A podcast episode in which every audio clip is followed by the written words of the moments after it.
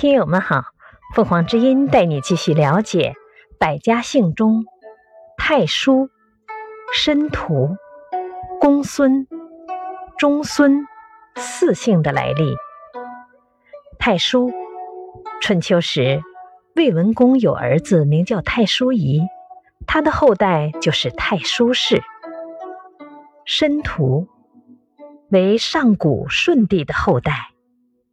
公孙，周朝国君一般立正妻所生的长子为太子，其他儿子就称为公子。